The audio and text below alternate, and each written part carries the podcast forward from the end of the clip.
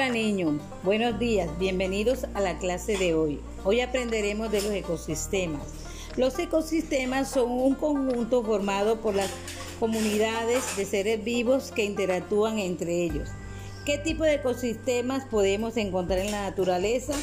En la naturaleza podemos encontrar los acuáticos, terrestres y mixtos. Los acuáticos se caracterizan por agua, puede ser dulce o salada. Los terrestres son los que habitan en el suelo y los mixtos son los que se componen de varios ecosistemas. Bueno niños, eh, asimilen bien estas y vamos a hacerles unas preguntas para que ustedes puedan responder en la casa. Vamos a darle una... una